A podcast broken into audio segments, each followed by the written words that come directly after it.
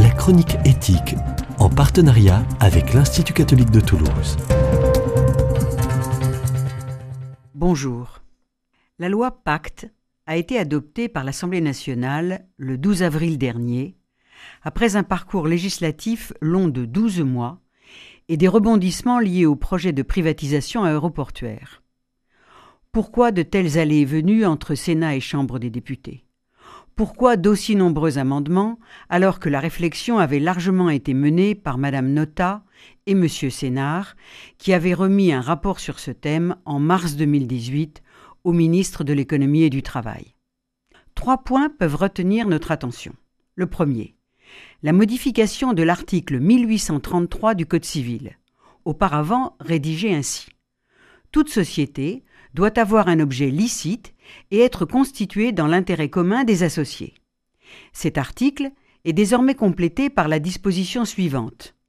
La société est gérée dans son intérêt social et en prenant en considération les enjeux sociaux et environnementaux de son activité. Cette modification est de l'ordre du symbole, mais elle a le mérite d'être inscrite dans la loi. Deuxième point.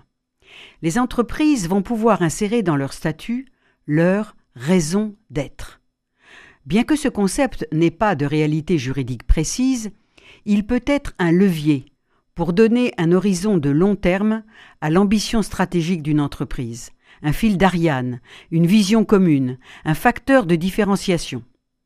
Ses supporters considèrent qu'il s'agit d'une démarche engageante pour l'entreprise, car celles qui déconnecteraient leur raison d'être de la réalité de leurs opérations pourraient se voir accusées de publicité trompeuse.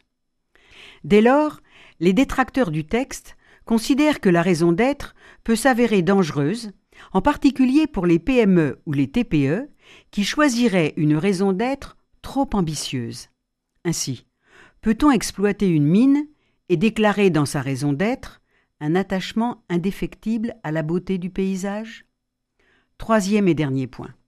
La loi Pacte va aussi permettre l'apparition d'un nouveau statut juridique, celui des entreprises à mission.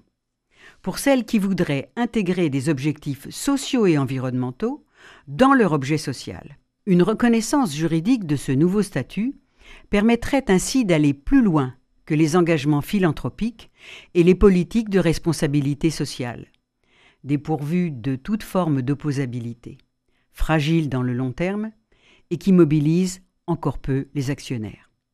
Cette question vous intéresse? Venez participer au grand procès de la RSE, dont le thème est La raison d'être rejoint la RSE au banc des accusés. Le 6 juin prochain, à l'ICT, salle Tolosa, à 18h. Inscription sur le site web grand-procès-rse.fr.